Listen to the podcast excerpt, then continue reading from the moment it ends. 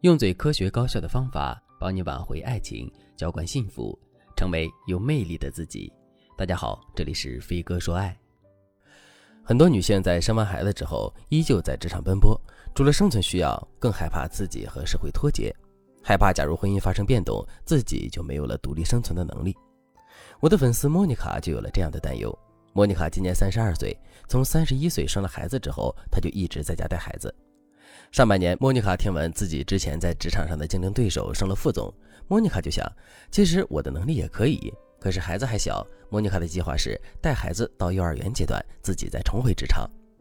然而这一切被一张合照打破了。一天，莫妮卡发现老公的电脑包里有个信封，里面装着十几张部门团建的合照，但是其中有一张却引起了莫妮卡的注意。老公和一个很年轻、眉眼有几分像自己的女孩单独合照，女孩的身体微微向老公倾斜，眼睛里都是小星星。莫妮卡就问老公：“这个女生是谁呀？”老公看了一眼莫妮卡，继续刷着手机说：“同事啊，说了你也不知道。”莫妮卡就问：“同事怎么没听你提起过呢？”老公眼睛都不抬：“提什么呀？有必要吗？”莫妮卡对老公是了解的，于是她走到老公跟前，一脸严肃地说：“手机给我。”老公有些懵了，却拒绝把手机给莫妮卡。莫妮卡说：“以前咱俩的手机不是互相随便看的吗？你上次的微信有时候都是我回的，现在我不能看了。”老公却说：“看是可以看，但是我不喜欢你逼着我。”然后老公就回房间了。莫妮卡坐在沙发上，陷入到一种从未有过的无助感。她突然意识到，她的幸福也可以轻轻被戳破。晚上到了饭点，老公出来对莫妮卡道歉，还把手机给了莫妮卡。但莫妮卡却知道，现在看老公的手机已经没有意义了，她什么也查不到了。这天的晚饭，一家人吃得格外沉默，老公不敢说话，莫妮卡没心思说话，家就有了裂缝。莫妮卡的现状是十分典型的全职妈妈困境。全职妈妈的第一个困境就是步调困境，伴侣和自己的人生步调不一致，夫妻俩一个人在花花世界成长，另一个人独守一亩三分地，两个人关注的圈子、话题、人脉都已经不一样了。不管以前有多少话题，不知不觉的，现在已经没什么可聊的了。第二个困境，自尊困境。莫妮卡和老公的家境还可以，所以莫妮卡不缺钱用，但是她依旧感觉到自己的人格尊严受到了创伤。一般来说，全职妈妈遇到的自尊困境来源于两个方面。第一个方面是金钱尊严，很多女性都发现了，明明自己没乱花钱，钱都用来操持家用了，但是老公每次给钱的时候，只要说一句。怎么这么快就用完了？你省着点儿，我们心里都会觉得很难受，仿佛自己做错了什么。第二个方面，人格尊严。以前的时候，老公什么话都和你说，现在动不动就一句“我说了你也不知道”，烦死了。可能老公是无意识的说了这句话，但这句话压在妻子心里就有千斤重，因为这种不耐烦的语气意味着两个人在家庭中的地位已经开始倾斜了。第三个困境，魅力困境。很多全职妈妈都是睡不好的，也不爱打扮，和社会脱节的时间越长，她们心里其实是害怕自己失去魅力的。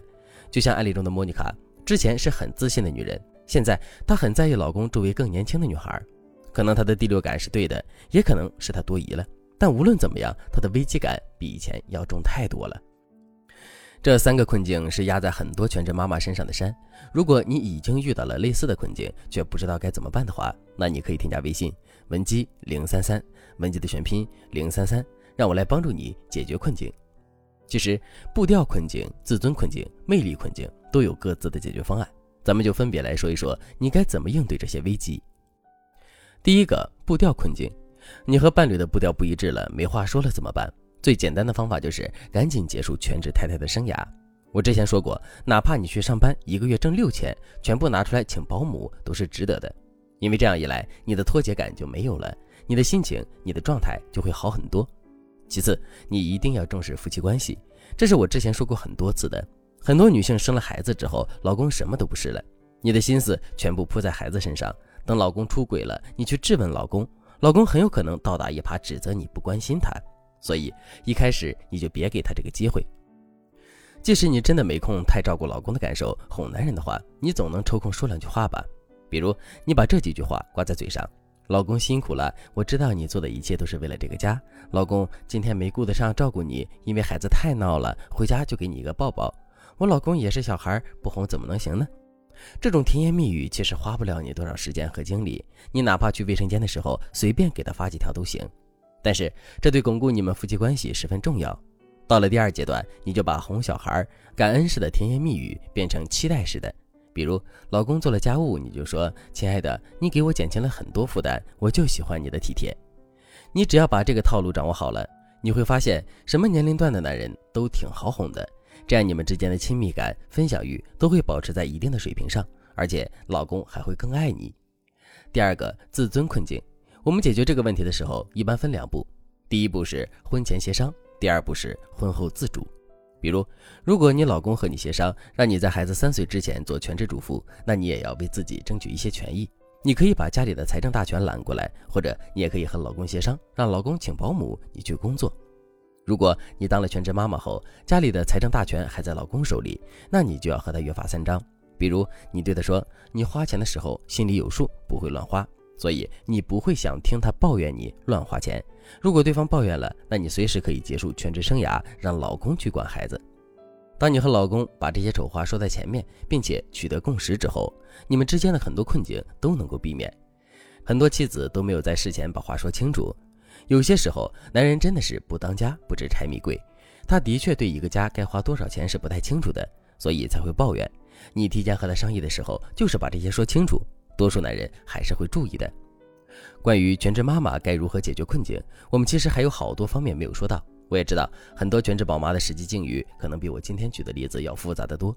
如果你想获得更全面、更精准的指导，那你可以添加微信文姬零三三，文姬的全拼零三三，让我来帮助你解决困境，收获幸福。好了，今天的内容就到这里了，感谢您的收听。您可以同时关注主播，内容更新将第一时间通知您。您也可以在评论区与我留言互动。每一条评论，每一次点赞，每一次分享，都是对我最大的支持。我们下期再见。